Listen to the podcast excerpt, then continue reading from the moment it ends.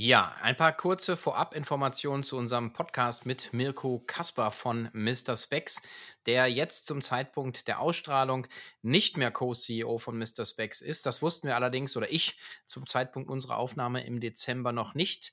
Nichtsdestotrotz bleiben alle Fragestellungen und alle Antworten vor allen Dingen von Mirko rund um das Thema, wie baut man eigentlich einen Omnichannel-Player im ganzen Brillenbereich auf, bleiben relevant. Genauso die Fragestellung, wie führt man ein Unternehmen mit ähm, ja, etwas mehr als über 1000 Mitarbeitern. Also es sind sehr, sehr viele spannende Einsichten und Insights geworden, die sich lohnen reinzuhören. Deswegen viel Spaß mit Mirko Kaspar vom dem ehemaligen Co-CEO von Mr. Specs.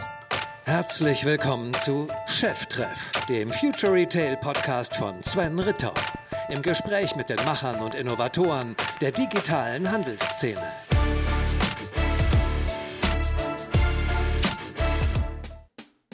Zu Beginn noch ein kurzer Hinweis in eigener Sache, denn das Jahr 2024 hat begonnen und damit steht auch die nächste K5 Future Retail Conference an. Am 25. und 26. Juni 2024 treffen sich die Big Player, Macher, Fans und Köpfe der digitalen Handelsszene im Estrell Berlin. Auf euch warten zwei Tage voll mit faszinierenden Speakern, spannenden Masterclasses, Networking und natürlich der legendären K5 Connect Party. Wenn ihr also bei dem E-Commerce-Gipfeltreffen des Jahres live dabei sein wollt, dann sichert euch schon jetzt eure Early Bird Tickets und spart bis zu 300 Euro. Den Ticketshop und aktuelle Infos zur K5-Konferenz 2024 findet ihr unter konferenz.k5.de. Wir freuen uns auf euch. Ja, dann herzlich willkommen zu einer neuen Folge im Cheftreff Podcast. Und ähm, kleine Premiere für mich, obwohl wir immer viel miteinander gesprochen haben, hatte ich noch nie die Gelegenheit, äh, ja, den äh, Co-CEO und äh, Vorstand von Mr. Specs hier am Mikrofon zu haben. Und ich freue mich sehr auf ein Gespräch mit Mirko Kasper. Lieber Mirko, herzlich willkommen. Ja, Sven, äh, ich kann es nur zurückgeben. Äh, ich erinnere mich äh, mit Freude an die Gespräche, die wir hatten, aber äh, umso mehr freue ich mich, dass wir A widersprechen und B in diesem Kontext. Ja, und ähm, ich hatte gerade im Vorfeld gesagt, du bist ja eh ein alter Podcast-Hase, also du äh, bist auch ein bisschen omnipräsent. Du verantwortest ja bei euch äh, Thema äh, Marketing, Category Management, Product. Ähm, aber für alle, die, die dich nicht kennen, äh, vielleicht, wo steht, wo steht Mr. Specs gerade? Was macht ihr gerade? Was treibt euch? Naja, also ähm, wir haben ja ein bisschen Zeit. Ich kann ja mal die ganz großen Bogen spannen. also, also prinzipiell treten wir ja an, dass wir sagen, äh, wir glauben, dass man optische Expertise mit mehr Leichtigkeit und Freude äh, äh, in den Markt bringen kann und äh, an den Mann und an die Frau, äh, weil das ist doch relativ traditionell und und und äh, und auch von den Leuten, die ähm, wenn man, wenn man die, wenn man die, die, die Kundinnen fragt, äh, da sind zwei Drittel eben doch noch nicht so wirklich mit Freude dabei, sondern machen es nur, wenn die alte Brille kaputt geht. Und da glauben wir halt einfach, ey, das geht auch anders, das geht ein bisschen moderner, es geht mit mehr Freude, es geht auch mit cooleren Brillen. So deswegen sind wir angetreten und dann haben wir irgendwann ja festgestellt, Mensch, das macht sowohl vom Geschäftsmodell als auch äh, äh für den Konsumenten äh, Sinn, wenn wir das Omnichannel machen. Und deswegen haben wir so ein Omnichannel-Modell, wo wir sagen, Dadurch, dass wir flächendeckend sind, können wir eine gute Marke aufbauen. Mit der Kraft der Marke können wir in Hochfrequenzstandorte gehen, neue Kunden attrahieren. Die, weil wir Omnichannel äh, Experience haben, die kaufen dann auch äh, äh, Omnichannel zurück und das ist ein schönes Modell. Daran hat sich erstmal nichts geändert. Das rollen wir weiter aus. Heute ist gerade Sindelfingen, Bräuninger Land, schöne Grüße dazugekommen äh, als Laden. Aber wir wachsen noch weiter online. So, das ist vielleicht sozusagen, daran hat sich nichts geändert. Jetzt ist natürlich schon so, dass wenn man so ein bisschen rausschaut, so Konsumermärkte ist jetzt nicht so eine Riesenparty-Stimmung, ja. Mhm. Äh, ähm, äh, so, das ist einfach schon, das ist auch ein bisschen seit längerer Zeit schon, entweder sind es Viren oder Kriege, ja, äh, das ist einfach, einfach muss man sagen, ist ein hartes Pflaster da draußen. Und, äh, und jetzt, wir sind ja börsennotiert, Jetzt gibt's eigentlich so in diesem etwas härteren Pflaster gibt's so zwei Wirkungsketten, ja. Das erste ist mal, wir gucken mal auf die Finanzmärkte, die haben irgendwie so mitbekommen, ähm, ja, Geld kostet jetzt wieder Geld, Ja, also da gibt's jetzt Zinsen, die werden, äh, werden bezahlt. Das heißt, äh, wir, wir, wir investieren mal eher auf profitablere Assets. Äh, äh, da legen wir mal einen Schwerpunkt drauf, Nummer eins. Und das Zweite ist, dass sie gesagt haben, oh, äh, da passiert ja dauernd irgendwas im geopolitischen Großkontext. Ich will mal relativ wenig Risiko haben. Das heißt, ich muss mein Geld rausziehen können, wann immer ich will. Das heißt, die wollen mhm. Liquidität.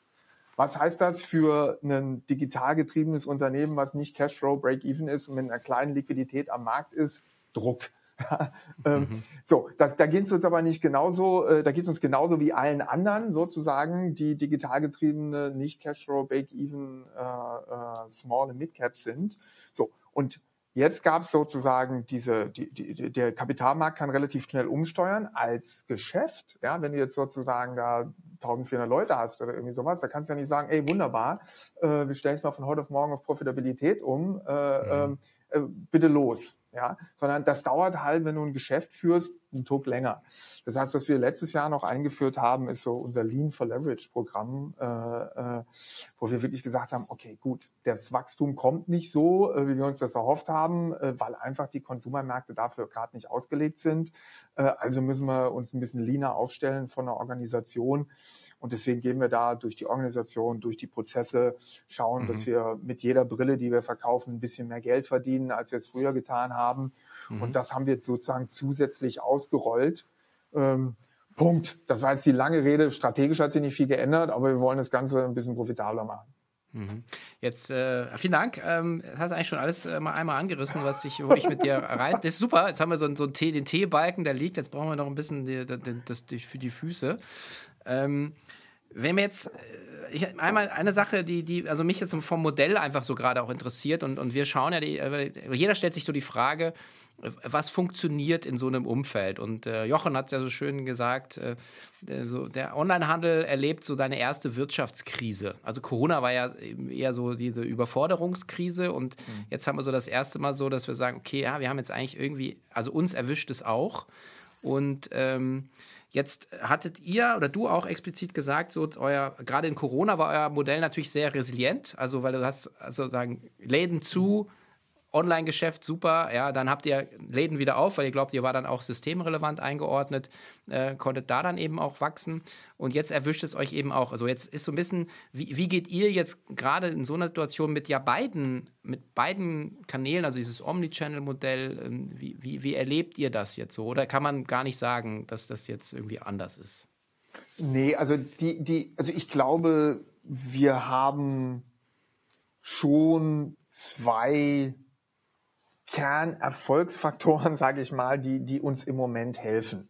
Mhm. Ähm, und ich, ich beantworte jetzt gleich die, die, die, die eigentliche Frage, aber das eine ist, was uns natürlich hilft, ist im Moment einfach mal ganz banal Geld. Ja, wir haben halt durch den Börsengang Geld.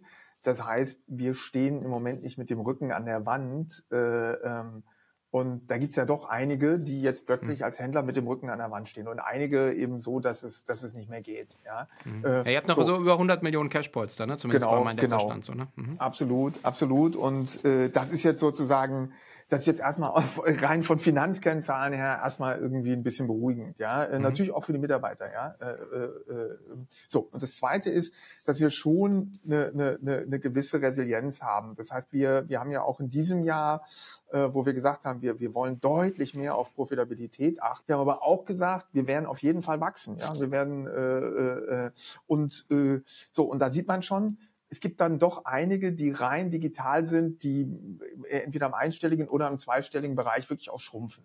Und, mhm. äh, und das ist bei uns, ich sag mal so, Gott sei Dank nicht so. Das heißt, wir gewinnen weiter Marktanteile, weil wir durch das Mix ähm, eben, glaube ich, schon ein resilienteres Modell haben. Das ist jetzt mhm. mal grundsätzlich vom Modell. Wie, was von der Steuerung, wie wirkt sich das aus? Ähm, es ist trotzdem natürlich anspruchsvoll bei der, bei der Steuerung, weil du, weil du schon, du, ich kann ja jetzt nicht ähm, sozusagen, wenn der Store-Bedarf niedriger ist, jetzt Store-Personal umschulen auf äh, PPC, ja, oder umgekehrt. Wenn ich weniger äh, äh, Performance-Marketing mache, sage ich, okay, Jungs, ab morgen Rucksäcke und äh, äh in die Läden geradelt, ja. Ähm, mhm. Sondern ähm, was man versucht, ist wahrscheinlich sich ein Tuck flexibler und resilienter aufzustellen, dass ich sage, wir haben eine sehr flexible, wir versuchen eine sehr flexible Personalplanung zu haben in den mhm. Läden auf der einen Seite. Wir versuchen ähm, äh, äh, natürlich irgendwie sehr agil die, die, die Marketingbudgets zu steuern, um wirklich zu schauen, shiften wir ein bisschen mehr Marketing für auf Online, shiften wir ein bisschen mehr auf Online, äh, Offline, welche Kundengruppen haben wir. Und die Herausforderung, die wir dabei haben, ist sicherlich, dass wir sagen, ähm, lokalen, lokale Nachfrage zu erzeugen, ist schon ein anderes Spiel äh, als bundesweit äh, ähm, eine, eine Online-Kampagne zu pushen oder, oder sagen wir mal nochmal mhm. in der Breite eine Zielgruppe anzusprechen. Und das ist sicherlich eine, eine, eine, eine, eine Kompetenz, die wir uns zusätzlich aufbauen müssen in einem grundsätzlich mal resilienten Geschäftsmodell. Aber das ist schon für die, für die MitarbeiterInnen auch im Marketing oder so nicht einfach, äh, ähm, jeweils mit einer anderen Linse drauf zu schauen. Also ich sage mal, das ist jetzt mal grundsätzlich die Herausforderung, ja, die wir haben. Und eine, und um jetzt nochmal ganz kurz zu sagen, eine ist schon eben äh, lokal Nachfrage zu erzeugen. Das haben wir jetzt sozusagen als Online-Retailer jetzt nicht in der DNA gehabt, ja. Mhm. Das ist ja so ein bisschen auch das Thema von außen. Ich bin ja immer vorsichtig. Ich war ja auch schon mhm. auf dieser, in der unternehmerischen Rolle und man kann ja von außen immer auch nicht so sehen, äh, was sind jetzt wirklich die Gründe, warum bestimmte strategische Entscheidungen gefällt werden. Aber, aber natürlich hat man auch in gewisser Weise mit ein bisschen Unverständnis, also gerade aus dieser Online-Pure-Play-Brille natürlich auf euch geschaut, die sagt, warum machen die jetzt Läden auf?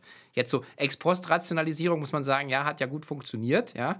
Äh, aber in dem Moment äh, wäre das schon nochmal spannend, uns nochmal mitzunehmen, weil also kam das auch aus, aus, also wie der Kunde bei, oder die Kundin bei euch agieren oder, oder was war damals wirklich die Überlegung? War es rein nur ein Wachstumsplay, weil, wie du es ja gerade beschrieben hast, weil ihr seid ja alle smarte äh, Buben und Mädels, also die Komplexität, die du dir ins Haus holst, die muss sich ja dann eben auch rechnen. Ja, ähm, und, und, äh, und ich mache nochmal so, ich, ich, ich docke nochmal an der Komplexität an sozusagen mhm. oder an der Opportunität, die, die du hast, wenn du nur, äh, nur digital bist. Also ich glaube sozusagen das Engste, was man ja sein kann, ist eine D2C Pure Category Brand. Ja? Mhm. Also sozusagen, du machst D2C Schuhe. Ja? Mhm. Oder, oder irgendwie sowas. Ja? So. Und ich habe damals schon gesagt, ähm, wenn, wenn man sich das einfach mal ausrechnet, wie viel kostet es mich eigentlich eine Marke in den Köpfen und Herzen eines Konsumenten zu verankern? Wie viel Geld muss ich mhm. da ausgeben? Wenn ich jetzt mal so die Bevölkerung eine, gute Marketing, also eine, eine Brand-Building-Kampagne über drei Jahre nehme und mhm. teile durch die Anzahl der Leute in meiner Zielgruppe. Ja, da kommt da wahrscheinlich irgendwas, ich weiß gar nicht mehr, was ich damals ausgerechnet habe, vielleicht kommt da 150 Euro raus. Also so größenordnungsmäßig passt das mhm. wahrscheinlich schon. Na, 150 Euro pro Nase ist eine Menge Geld. Mhm. Wenn ich jetzt nur eine einzige Produktkategorie habe und einen einzigen Kanal, um diese Marketing- oder Brandbuilding-Investitionen wieder einzuholen und zu ernten, das ist brutal hart. Und es geht in einer Zeit, wo ich, sagen wir mal, unterbezahlt, also sagen wir mal, ähm, preisgünstige Kanäle, neue Kanäle, die die Leute noch nicht verstanden haben und deswegen sind die überproportional preisgünstig, ja, wie mhm. Influencer-Marketing vier Jahre lang, ja. Äh, ja. Dann, dann, dann kann ich so ein Geschäftsmodell sehr gut anschieben, ja.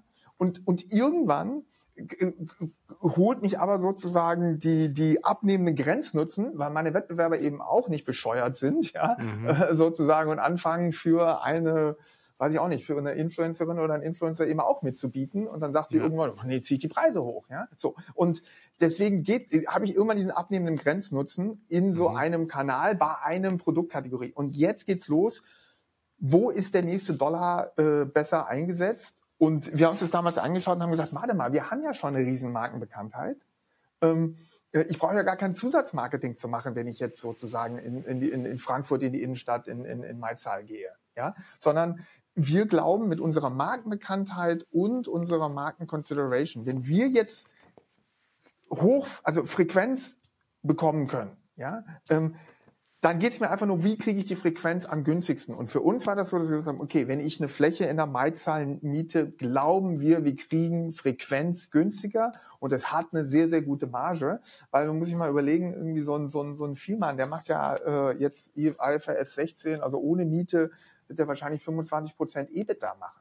als mhm. Tradition, also als Händler, so wo wir sagen, das ist jetzt grundsätzlich in der Kategorie Optik jetzt kein doofer Kanal, ja, so und äh, und das war für uns die Überlegung. Wir haben gesagt, okay, wir haben die Marke, wir haben das Interesse, da läuft Frequenz rum, äh, da muss ich jetzt auch nicht irgendwie eine Disco-Kugel hinhängen, damit die auf mich aufmerksam werden. Die haben das im Hinterkopf, wenn die das Mr. Specs Schild sehen, gehen die da schon rein und und mhm. und so war es, ja. Das war unsere mhm. Überlegung, ja. Mhm, okay. Und also so, auch so ein Spillover-Effekt von der Bekanntheit, die ihr online habt, letzten Endes dann in die, ja, lokalen. Ne? Genau. Absolut, absolut. Also wir hatten das sozusagen, wir sehen das auch, dass es in Regionen jetzt, äh, wir haben ja auch in Schweden Läden ähm, und, äh, mhm. und, und, äh, und in äh, und in Zürich und in Österreich und äh, und äh, wir, wir rollen auch weiter international aus, ja, aber wir sehen halt dort, wo die Markenbekanntheit nicht ganz so stark ist, ist es deutlich schwieriger, äh, direkt, sagen wir mal, eine, eine, eine, ne, ins, ins Schwarze zu treffen, ja. Da muss ja dann schon eben äh, äh, eben doch ein bisschen mehr lokale Werbeunterstützung bieten, damit die Leute mitbekommen, ey, was war das nochmal, Mrs. Becks? Ja, ja, doch, äh, ist interessant, ja. Hm. Das heißt aber, wenn ihr jetzt internationalisiert, geht es erstmal Digital First und dann zieht ihr die, die Läden nach oder wie macht ihr Absolut. das? Absolut. Digital. First, Brand Second, äh, äh, Läden Third. Mhm. Ja, und so ist es, und so sind wir eben dann nach äh, zuerst nach Österreich, weil da hatten wir äh, ähnlich hohen Marktanteil äh, und eine, eine fast sogar höhere Markenbekanntheit als in Deutschland. Und dann haben wir gesagt, okay, wunderbar, und da sind es mittlerweile sieben Läden.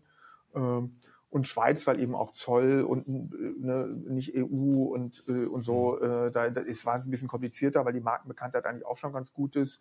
Und äh, da haben wir jetzt einen Laden in Zürich, schauen wir mal. Und äh, äh genau, das ist die Logik. Digital first, Brand second, Stores third.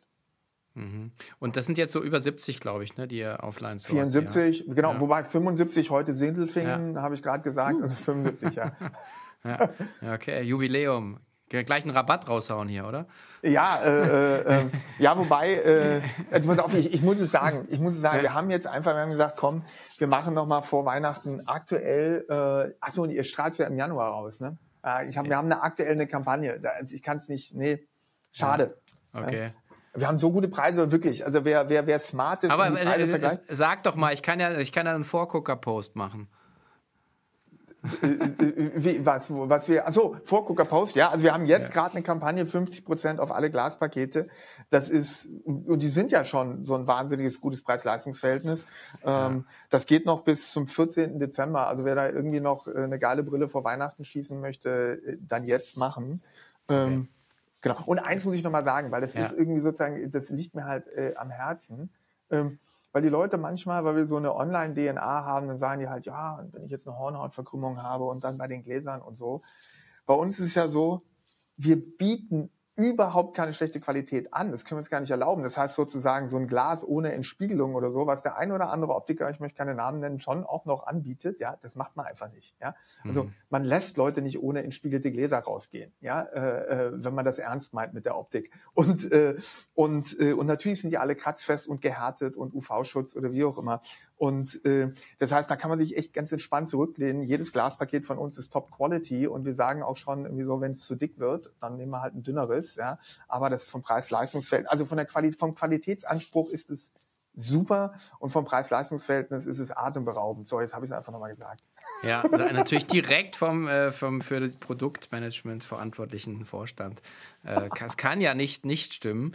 Ähm, insofern. Ja, aber jetzt nochmal, äh, was mich natürlich jetzt auch interessiert, und das ist ja auch so immer der, der Abgesang, äh, also jetzt ist ja gerade Abgesang auf den Onlinehandel, wo ich dann sage, okay, das ist ja irgendwie der Quadratschwachsinn. Ähm, aber ähm, jetzt haben wir natürlich, ähm, du hast ja auch gesagt, diese, diese, so ein Modell atmet eben natürlich anders als, äh, als ein reines Online-Pure-Play. Und wenn du jetzt auf den einen stationären Handel schaust, also ich meine, ihr habt jetzt 75 Läden, aber es ist ja auch ein Fakt, dass, äh, dass die Frequenz zurückgeht in den Innenstädten, ja, also äh, oder halt in, in Shopping Malls und so weiter. Also das heißt, es wird halt auch tendenziell immer unattraktiver und das ist so ein bisschen wie irgendwie morgens 5.37 Uhr auf der Brooklyn Bridge äh, irgendwie und da läuft der Verkehr 5.39 Uhr, alles steht und keiner weiß wieso. Und es mhm. ist so ein bisschen, finde ich, so wenn man auf die Innenstädte schaut, wenn irgendwann so, so ein paar Ankerthemen weggehen, dann, sorry, nur noch Shisha-Bars und was weiß ich da sind, dann ist halt dieses, die Idee von, ich gehe mal in die Stadt bummeln, shoppen, ist dann halt weg. So, wie, wie schaut ihr denn da drauf? Oder seht ihr auch schon so einen Effekt, dass irgendwie stationär es schwieriger wird als vor ein paar Jahren, als ihr angefangen habt? Ähm, ja und nein. Also äh, ähm, oder ist das rein bei euch so ein, so ein Bedarfsthema? Sagt er, ich brauche nur ja. Brille, ich gehe jetzt in die Stadt. Also ich gehe gezielt dann zu euch. Kann ja auch sein. Also ich, ich, ich glaube sozusagen, also bei uns ist es tatsächlich so, dass, dass äh, zunehmendermaßen äh, die Leute gezielt gehen. Das ist auch eine, eine, eine, äh, eine Folgeerscheinung von Corona. Äh, früher sind die Leute eher bummeln gegangen und haben beim Bummeln auch dann mal vielleicht einen Sehtest noch gemacht oder sind reingegangen ja. und haben geschaut und dann einen Sehtest spontan. Und dann war das ja gar nicht möglich während Corona. Da musstest du vorher einen Sehtest buchen, weil das eben ja eine sehr intime sozusagen äh, Situation war, äh, dass mhm. da eben nicht so viel los war, dass man sich mit Maske darauf vorbereiten konnte. So, und dann haben die Leute gelernt, äh, ja, pass auf, den Sehtest, den buche ich jetzt vorher. Das heißt, wir haben sehr viel bedarfsorientierten Traffic, der auch dazu mhm. kommt. Trotzdem sind wir sicherlich einer von den Optikern, der, und das sagen auch die Marfo, einen überproportional hohen Shopping-Anteil hat, weil bei uns eben alles offen ist. Du kannst da tausend Brillen, also im durchschnittlichen Laden kannst du tausend Brillen einfach anprobieren. Die sind intelligent nach Größe und Form und so geordnet. Das macht auch Spaß. Das kriegen wir auch zurückgespielt. Das, das ist einfach, dass du da ohne Druck einfach mal Brillen shoppen kannst. So, lange Rede, kurzer Sinn. Also wir kriegen viel Zieltraffic. Das wird wahrscheinlich auch so bleiben. Aber wir haben auch einen überproportionalen Anteil an Shoppern echten Shopper, die Bock haben. So, und jetzt haben wir natürlich dieses Innenstadtproblem und da, ich würde sagen, zwei Sachen kann man dazu sagen. Also das eine ist, wir sehen, es gibt äh, Malls oder Regionen, die tatsächlich in so eine Abwärtsspirale kommen. Genau mhm. wie du so beschrieben hast. Die haben irgendwie plötzlich die kritische Masse an attraktiven Standorten verloren und dann dreht das runter. Ähm, es gibt aber auch ähm, äh, und die überwiegende Mehrzahl von unseren Standorten ist so. Es gibt eben Malls und Innenstadtbereiche, wo du sagst, da ist das nicht so. Ja, die haben das mhm. hinbekommen und ich meine, wir wären jetzt nicht äh, ins Bräuninger Land, ins Sindelfingen gegangen, wenn ich, wenn wir nicht glauben, dass Bräuninger wirklich einen, einen super mhm. Job macht, da tolle Einkaufstempel äh, hinzustellen. Ja, und äh, da können wir es nicht erkennen. Ja, da, da sehen wir einfach, da machen Leute was richtig und ich glaube, auch wenn es, wenn es platitüdenhaft klingt, dass eben ein bisschen mehr Erlebnis, ein bisschen mehr Freude, ein bisschen mehr ähm, Interaktion in den Innenstädten wichtig ist. Ja, und, und das sind, und, und so Punkt. Und jetzt kann man die fragen, wie entsteht die denn? Und da haben wir schon so ein mhm. bisschen dieses äh, ähm, Problem of the Commons, wie heißt das, diese Gemeinwohlgüter, ja, weil die ja. Innenstadt ist ja eigentlich so ein Gemeingut, ja, wo alle mhm. was dazu tun, ja, müssten. Und wenn ich aber keine Stadt habe, der zum Beispiel die, die, die Häuser gehören, sodass sie eine angemessene Miete nehmen können, sodass attraktive Leute sich einmieten. Ja, mhm. Wenn ich das nicht habe, äh, sondern es sind eben einzelne Asset-Gesellschaften, äh, die halt diese Dinger da in ihrer Bilanz mhm. haben und sagen, okay, so wie ich die Miete runterziehe, kann ich mein Ding abschreiben um 25 Prozent. Never in the world am I gonna do this, ja. Äh, mhm. Sozusagen, was passiert? Es sind dann zwei oder drei oder vier und dann wird's kritisch. Das heißt, da muss man schon äh, schauen, dass die Gemeinden oder sich die lokalen ähm, Händler organisieren um mhm. zu sagen, wie kriegen wir hier gemeinsam was hin? Und da sieht man immer wieder Initiativen, jetzt zum Beispiel hier äh, unsere, äh, unsere äh, Partnerin und Aufsichtsrätin äh, Nicole Rock Stanley von Dan Perman, die macht ja auch so eine äh, Kooperation hier für die City West in Kudam da, ja, ähm, äh, begleitet sie unter anderem und da tut sich der lokale Handel zusammen und sagt, was können wir tun, um das hier attraktiver zu machen? Und ich glaube, davon brauchst du tatsächlich mehr, weil mhm. als Einzelkämpfer ist brutal hart. Ja.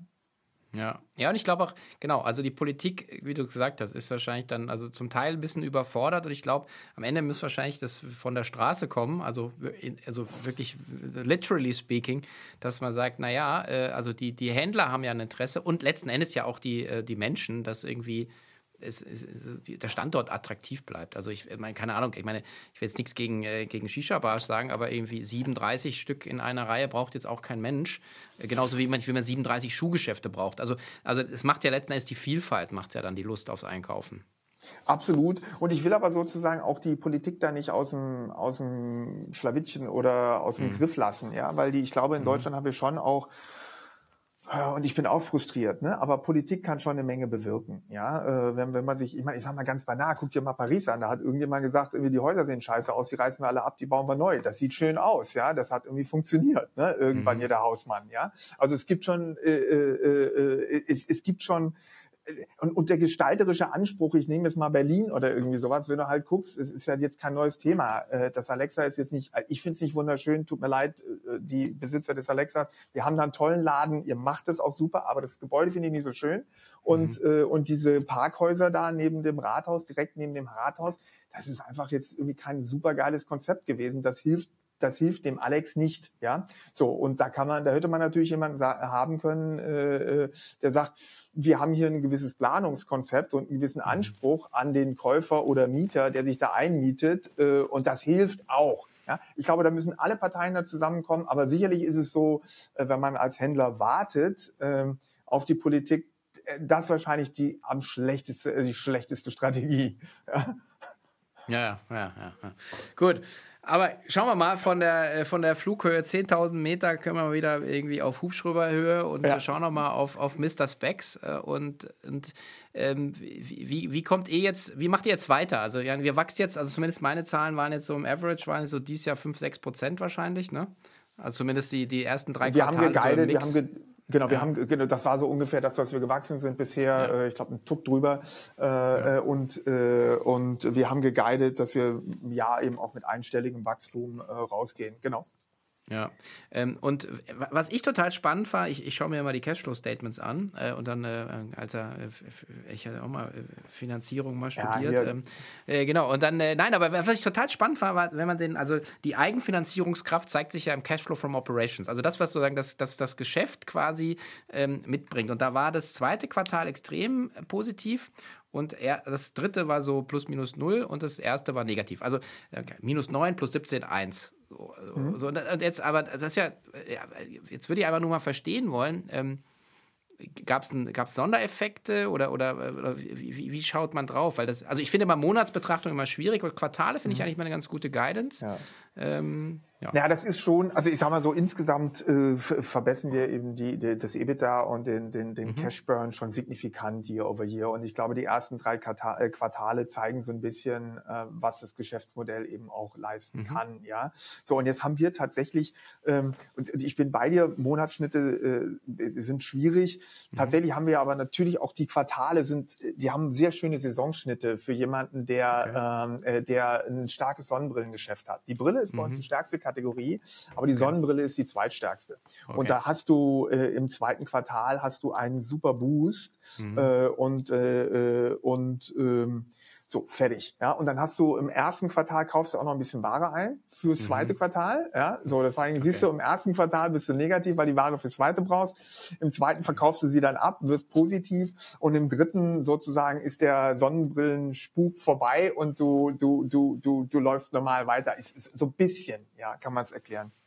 Mhm, okay.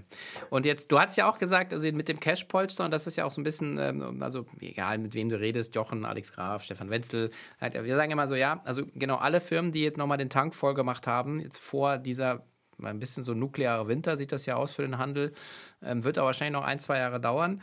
Ähm, das heißt, ihr seid da ja relativ entspannt. Nichtsdestotrotz, äh, und das hattest du auch eingangs gesagt, ähm, erwartet ähm, die Börse ähm, profitable Assets. So. Ähm, jetzt habt ihr ja schon ein Asset-Heavy Business, also weil man sagt, auch mit, rein, mit so vielen Geschäften äh, und 1400 Leuten. Ähm, also so, so, ganz so einfach, das einfach nur über die Kostenseite zu steuern, stelle ich mir schwierig vor. Also, sondern du musst ja dann auch schauen, wirst du effizienter mit dem, was du hast äh, und, und wächst du. Also das ist so ein bisschen, finde ich, die Challenge, die, die, die ja jetzt alle haben. Und ähm, kannst du mal so irgendwie so ein bisschen sagen, was sind so eure zwei, drei Manöver, die ihr da macht, weil du dich ja auch viel mit dem Thema Leadership beschäftigst und am Ende mhm. bei so vielen Leuten können ja ganz viele Leute Mist machen äh, oder ganz viele Leute die richtigen Dinge machen. Ja. Und äh, wir können vielleicht noch mal auf das Thema Leadership. Ich sag's mal jetzt von der, mhm. von äh, vielleicht, äh, ich sage eins zum Leadership. Ja, also so das banale Erklärungsmodell von mir ist und ich habe das, ich meine, ich habe es von Nadella, aber äh, ich habe mich sehr damit beschäftigt und wir haben es auch für uns ausgearbeitet. Aber sozusagen create clarity Generate Energy, Deliver Success. Das musst du als Führungskraft tun. Du musst eben die Klarheit erzeugen, wo soll es mhm. denn hingehen, die Energie im Team, das nun auch äh, zu schaffen. Und dann musst du aber auch gucken, ob die Leute die Tore schießen. Und wenn, wenn nicht, irgendwie entweder nach, also musst du erstmal gucken, messen, schießen die die Tore. Und wenn sie keine Tore schießen, musst du eben gucken, woran liegt's und hast eben den Learn Cycle, äh, den ganz normalen agilen Learning Cycle. Das ist eigentlich so, was man, was man braucht. So, und jetzt fragst du ja sozusagen nach der Clarity, wo geht's denn eigentlich hin? Was macht ihr da? Ja. ja. Ähm, also ich, ich, ich würde mal, ich, ich fange mal an mit drei Horizonten und dann sage ich, was, was, was liegt denn dahinter? Der erste Horizont ist sicherlich, dass wir sagen, ja, wir haben einen Asset-Heavy Business, aber das kann man auch ein bisschen leaner noch machen und wir haben auch äh, Lean-Philosophie reingeholt mhm. äh, und, äh, und natürlich auch die Org verschlankt und wir werden auch weiter mit Automatisierung äh, sowohl in der Logistik, in Operations, wir haben jetzt eine wirklich vollautomatisierte Kontaktlinsen äh, äh, ähm, Logistik eingeführt. Äh, mhm. Wir führen natürlich irgendwie im, eine ganze Reihe Toolings, Automatisierung ein. Also lange Rede, kurzer Sinn. Erster Horizont, schon noch auch noch mal ein leaneres Geschäft und ähm, und äh, äh, äh, ein profitableres Geschäft. Das zweite ist, und da hast du vollkommen recht, wenn, wenn du so asset-heavy bist, das kriegst du ohne Wachstum auch nicht hin. Das heißt, mhm. der zweite Horizont, an dem wir natürlich immer parallel arbeiten, das ist ja, sagen wir mal, die Logik der drei Horizonte. Das macht, du machst nicht eins, danach das andere und dann das dritte, sondern du machst alles parallel. Du musst an allen Horizonten ja. arbeiten. So, an, am zweiten Horizont arbeiten wir eben an dem profitablen Wachstum. Und das ist auf der einen Seite getrieben dadurch, dass wir sagen, ähm, wir haben durch den Bereich Boutique, wo wir auch jetzt schon sehr stark wachsen, das ist unser Fashion, Luxus und Premium-Sortiment, wo im Independent-Bereich IC Berlin, aber auch tolle Marken wie Cubits aus London oder Vassuma aus Schweden oder LGA aus Italien. Das sind tolle handgemachte Brillen, die hochwertig sind, äh, die wir äh, äh, teilweise exklusiv haben äh, und teilweise in der in einer Breite und Tiefe, wie es niemand anders in Deutschland hat, wo wir sagen, mhm. das treibt unter anderem sehr profitables Wachstum, weil das ist ein eine resiliente Zielgruppe und wir haben da eine Besonderheit im Vergleich zu den anderen Wettbewerbern. Das Zweite ist, ähm, äh, dass wir sagen, dieses, dieses Perfect Fit weil wir im Kern eben sagen, die perfekte Brille für jedes Gesicht mit Ease, Style und Expertise, ja, ähm, da arbeiten wir sehr stark dran. Und was wir hier haben, wir haben eine eigene Gesichtsscan-Technologie, eine eigene Recommendation-Technologie und wir können, ich habe eine 3D-gedruckte Brille auf, wir können jetzt in allen Läden, du gehst rein, lässt dein Gesicht scannen und wir drucken dir eine maßgefertigte Brille. Ja, und, äh, ähm, mhm. und diese Technologie, also A, diese maßgefertigte Brillenkollektion und, und, und so eine maßgefertigte Brille kostet 299 Euro vom Rahmen, das ist gigantisch im Markt ähm, mhm äh, vom Preis-Leistungs-Verhältnis. So und und trotzdem ist sie natürlich für uns profitabel, ja, weil es mhm. ist sozusagen on-demand geprintet äh, äh, und äh, und und ein hochqualitatives Produkt. Aber diese Recommendation, die ermöglicht es uns auch eben tatsächlich so Kern-KPIs, ja, wie Retourenquoten, Folgenauftragsquoten bei einem Home Trial, wir schicken ja vier Brillen nach Hause, zu optimieren. Das heißt, wir verdienen deutlich mehr am Produkt. Mhm ähm, und können das auch unterstützen. Das heißt sozusagen AOVs, die zu Hause bleiben. Ja, da haben wir, also ich glaube dieses Jahr bei der Brille, ich glaube 12 Prozent oder könnte sogar 13 Prozent sein. Also definitiv über 10 Prozent höhere AOVs und Baskets erzeugt ähm, mhm. durch eine Premium, Premiumisierung und bessere Empfehlungen. Und ähm, so, deswegen ist die zweite Säule. Mhm. Aus passgenauerem Fit und Recommendations einfach mehr aus, äh, aus jedem Kauf rausholen an Profitabilität. Und das dritte ist, dass wir, dass wir weiter ausrollen ähm, unsere Läden. Das ist äh, ein profitables Businessmodell, was eben auf dem Rücken der Marke, also getragen von der Marke, nicht auf dem Rücken klingt so negativ, aber getragen von der Marke, äh, mhm. dass wir die weiter ausrollen. Und ähm, das ist sozusagen unsere profitable Wachstumsstrategie. Und dann im dritten Horizont ist eigentlich, dass wir das, was ich gerade angerissen habe, zur vollen Blüte bringen. Äh, wir haben im Moment äh, ähm, die, äh, die, die Technologie für die 3D-gedruckten Brillen in den Läden. aber wir haben auch schon eine App. Wir haben bisher es kaum beworben, aber es gibt sie. Könnt ihr euch schon mal reinschauen, wenn ihr wollt, wo die Technologie schon drin ist, wo wir dein Gesicht scannen auf iOS und die erstmal nur eine Recommendation geben. Aber mit der Technologie könnten wir sozusagen auch eine 3D-gedruckte Brille rein theoretisch nach Hause schicken. Ja? Und, mhm. und wir glauben, dass da tatsächlich neben dem Omnichannel nochmal ein echter Wachstumsschub äh, äh, äh, kommen kann, weil wir, wir sehen halt extrem starkes Feedback. Wir haben jetzt in Rekordzeit dieses, dieses Zeugs ausgerollt äh, in alle mhm. Läden, äh, weil es wirklich super ist. So, lange Rede, kurzer Sinn, das ist, es klingt vielleicht zu komplex, aber äh, ich glaube, so ein Geschäft zu steuern, viel einfacher kann man es auch nicht eindampfen das ist das, wo wir äh, äh, äh, zu, also in welcher Struktur wir zu profitablem äh, größeren Wachstum kommen wollen. Ja. ja. Nein, also Nico, äh, vielen Dank, weil ich glaube, also ich, eine Freude dir zuzuhören, weil ich bin ja auch Ex-Berater. Ex äh, das py pyramidale Denken, erstmal sagen, wie ist die Struktur und dann zu erklären. Ich finde, das hilft immer, wenn man sagt, wo bin ich jetzt hier eigentlich, in welchem Kapitel. Ähm, nein, ähm, ist, ist sehr einleuchtend. Bei dem, bei dem, ähm, bei dem 3D-gedruckten, äh, also Individualisierung, es ist, also muss man sich vorstellen, es gibt quasi ein Grundmodell, das dann quasi auf genau. meine Gesichtsform angepasst wird. Ne? Absolut, also, genau. Wir haben gerade, ja. wir haben gerade sechs Modelle, sechs Grundmodelle und das sind so archetypische Formen natürlich, ne? So runde Formen oder so eine, so eine, so eine mehr Butterfly oder eine eckige oder so. Mhm. Genau. Und die sind in unterschiedlichen Farben auch vor Ort im Laden, kann man sich anschauen und kann sagen, okay, Mensch, das ist so die Formsprache, die mir passt. Und dann guckt man in ein iPad.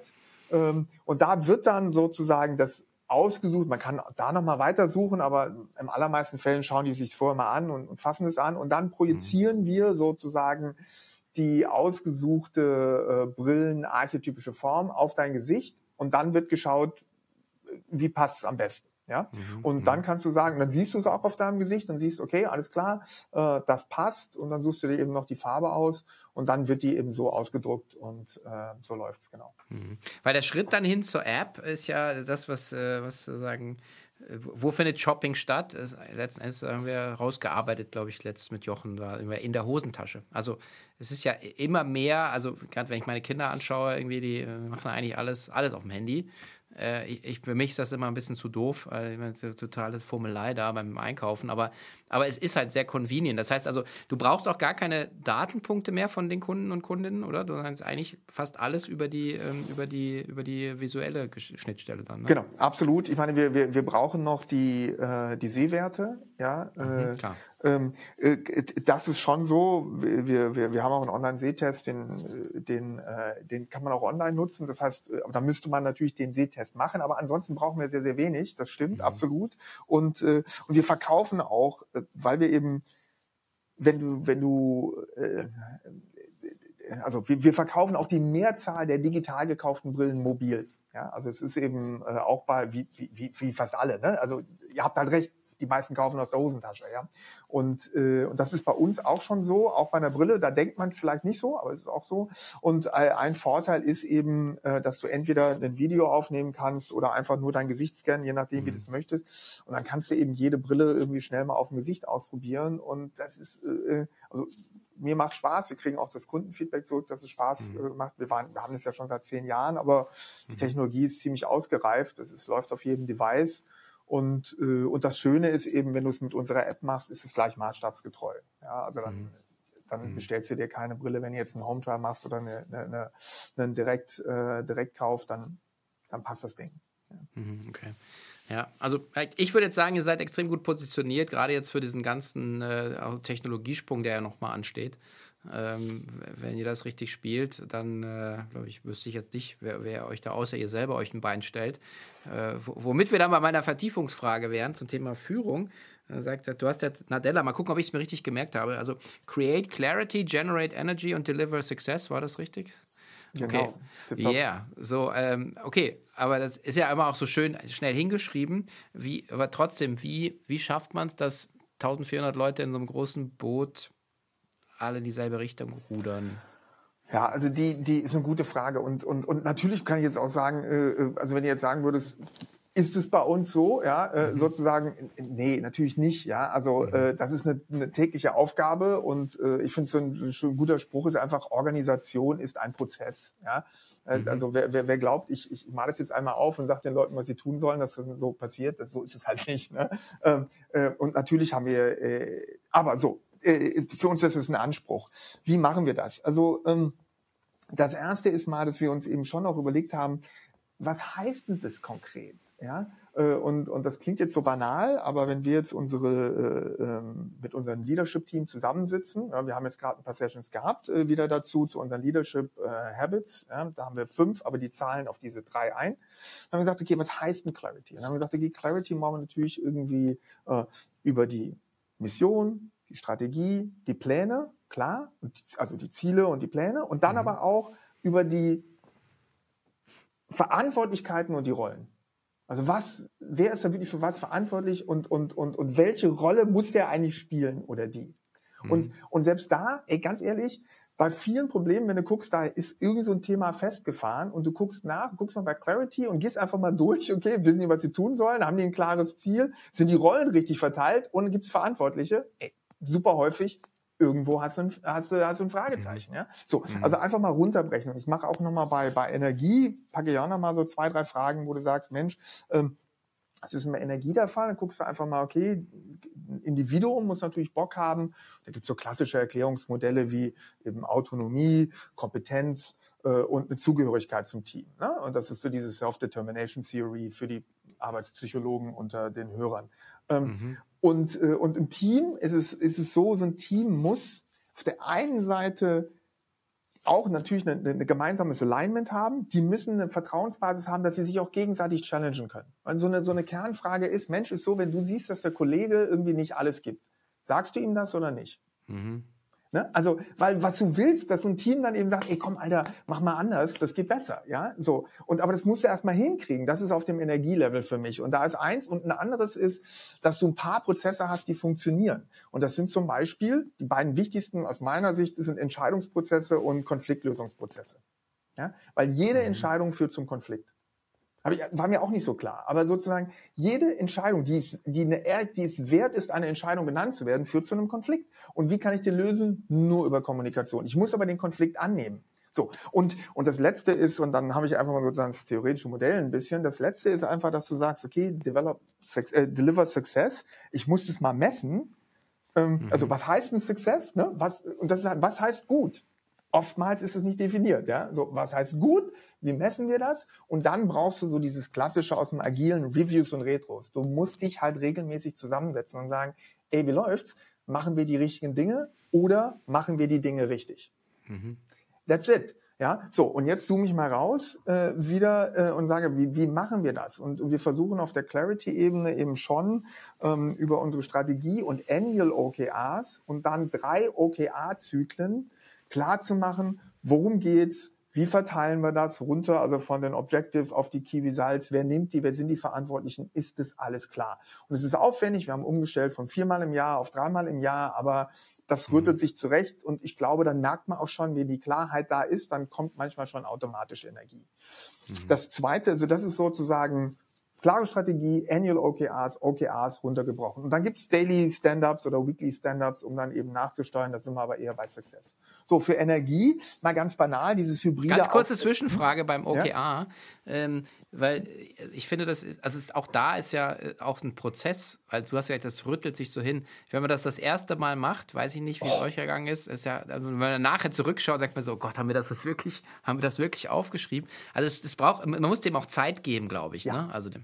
Also. Absolut. Und das ist aber so und ähm, also die, die, jeder, man will ja gute Entscheidungen treffen und schnell umsetzen. Ja, so und bei dieser mhm. schnellen Umsetzung, also gute Entscheidungen und schnell umsetzen, ähm, kommt dann wird dann oftmals zu Entscheidungen schnell treffen und schnell umsetzen und dann wird's manchmal kritisch, weil wenn du die Leute nicht mitgenommen hast, wenn die nicht on board sind oder wie auch immer, dann kommst du in die Umsetzung und dann wird es plötzlich schnell richtig langsam. Ja? Und, und deswegen ist es ja, so ein OKR-Prozess ist echt painful und man lernt und, und wir haben das jetzt, machen das seit Jahren und würde ich sagen, wenn du die Leute fragen würdest, wie gut ist der bei uns, auf einer Skala von eins bis zehn, keine Ahnung, da gibt es bestimmt viele, die sagen fünf bis sechs, wird auch einige sagen, die sagen sieben bis acht, vielleicht gibt es ein paar Neuner, aber ein Zehner findest du auch nicht, ja, würde ich mhm. sagen. Ja. So, äh, aber genau, das ist painful. Und ist auch ganz gut, sich da mal einen Coach zu holen oder einen Berater, der einen dann da begleitet. Wir haben Agile Coaches intern äh, geholt, die, die den Prozess für uns begleiten und managen. Mhm. Aber das letzte Mal war wirklich, ich war richtig, ich war völlig gelöst, ja, ähm, ähm, nach der Anspannung, weil, weil ich, ich, die, die, für mich für mich auch persönlich war die Klarheit auch da ja und mhm. ich und ich habe gesehen und äh, unsere Chief Product Officerin Shout out to Katrin ja hat sich nochmal hingestellt weil wir vorher da komme ich gleich zu ähm, äh, also sozusagen Achtung wenn ich zur Energie komme komme ich gleich nochmal zu meinem Beispiel mit Katrin die sich nochmal hingestellt hat und gesagt und ich erkläre euch jetzt nochmal warum diese OKRs so auf unsere Strategie einzahlen was sie mit E Style und Expertise für, und, und Perfect Frame for Every Face zu tun haben ja mhm. und äh, und, äh, und äh, mir ging es runter wie Öl, ne? weil ich gesagt habe, ja, geil. Ja, ähm, mhm. So, und jetzt gucke ich nochmal auf Energie ja. ähm, und, und mach, die, mach den Dings. Und du kannst natürlich gerne nochmal zu OKRs fragen gleich. Aber die, so, wenn ich jetzt, das ist echt schwierig, gerade weil auch viele Hybrid gearbeitet wird. Und, äh, und so, ich meine, wir mhm. machen es gerade Hybrid, ja. Äh, äh, und und den Puls zu fühlen, wo stehen die und so, das ist echt nicht so einfach. Wir haben auch ein Tool eingeführt, wir hatten vorher so einen Pulscheck, haben gerade das Tool gewechselt, aber letzten Endes können wir da äh, in unterschiedlichen Dimensionen eben sehr gut sehen, wo steht das Team und was braucht das Team.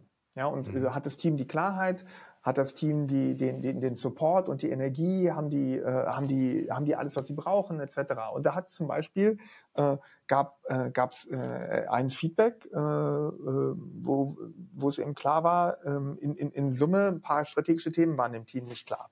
Ja, wo, wo ich dann auch gesagt, wieso kann ich sagen, haben wir doch irgendwie, ne? Aber nee, mhm. wenn es nicht ankommt, kommt es nicht an, ja. Und dann kriegst du es halt hart auf die Platte. Und äh, und Katrin hatte offensichtlich, äh, ich äh, assume das jetzt Katrin, äh, hatte vielleicht Picon gelesen oder wie auch immer und hat dann gesagt, okay, wir müssen es ja nochmal klarstellen, ja. Oder, oder es war mhm. ihr in dem Moment nicht klar oder sie hatte das Feedback. Und dann hat sie eben nochmal hingesetzt und hat gesagt, pass auf. Und, äh, und so kriegst du, wenn du es nicht misst, ist es sauschwer. Du brauchst wahnsinnig viel Erfahrung als, als Leader, um in so ein Team reinzuspüren und zu merken, wo die energetisch stehen. Ja. Äh, äh, und ja. deswegen ist so ein Tool echt hilfreich. Und dann musst du halt ein paar Leadership Principles verankern, wo du sagst, mh, hm, du kannst in so ein Meeting reingehen und kannst sagen, das muss getan werden, das will ich jetzt durchdonnern. Oder du kannst auch ab und zu mal ins Team gehen und sagen, hm, was brauchen das Team jetzt gerade, damit es gut arbeiten kann? Und das kann was ganz anderes sein. Und das ist eine ganz ja. andere Intention. Und dieses Intention Setting, was ist mein Ziel? Was durchzuboxen oder recht zu haben oder mal kurz nachzufragen, was das Team braucht und ihm das zu geben.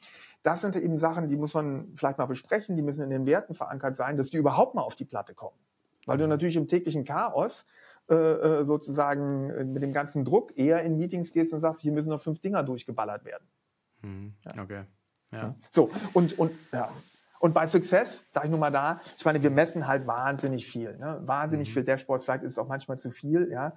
Aber wir messen wahnsinnig viel und Reviews und Retros können wir auch noch mehr haben, aber haben wir natürlich durch unsere OKR-Cycles und durch unsere Standards.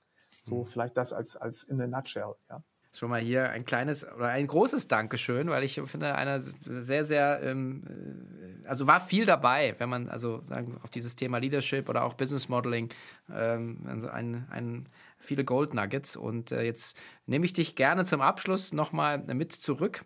Äh, 2011, der Mirko äh, darf seinem jüngeren Ich was mit auf die Reise geben, was du in den letzten Jahren hier gelernt hast, ähm, was nicht um Fehlervermeidung geht und nicht um Aktientipps, sondern einfach so äh, vielleicht die Qualität deiner Entscheidung so ein bisschen einen anderen Swing gegeben hätte, wenn du diese Erkenntnis oder diese Erfahrung schon gehabt hättest. Fällt dir da was ein, was du dir gerne so zuflüstern würdest? Naja, also, ähm, also ich glaube, eins ist, ähm, also ob das jetzt Coaches sind oder Mentoren oder äh, oder Leute, die die sich eben mit den Dingen des Lebens ein bisschen auskennen, ja, äh, mhm. ähm, ähm, mit mit mit mit solchen Leuten sprechen. Ich komme ja eben auch aus der Beratung und wie auch immer, da lernst du eben wirklich knallhart, äh, wie, du, wie du so ein Ding da sezierst, vom Business Model oder wie auch immer, ja, vom Business, äh, vom, vom Operational Model, Business Model und so weiter. Aber ähm, was du nicht lernst, ist, wie Leute ticken und mhm. wie, wie eine Gruppe tickt. Und das ist halt, äh, äh, das ist, das ist, und das ist jetzt auch, das, das lernst du auch nicht von alleine, sag ich mal, ja, oder, oder das ist eben brutal mhm. hart, ja. Und, äh, äh, und, äh, und, und jetzt sozusagen so ein Hannah Arendt Zitat, ne, Wahrheit gibt es nur zu zweien, ja. äh, das ist, das ist stark.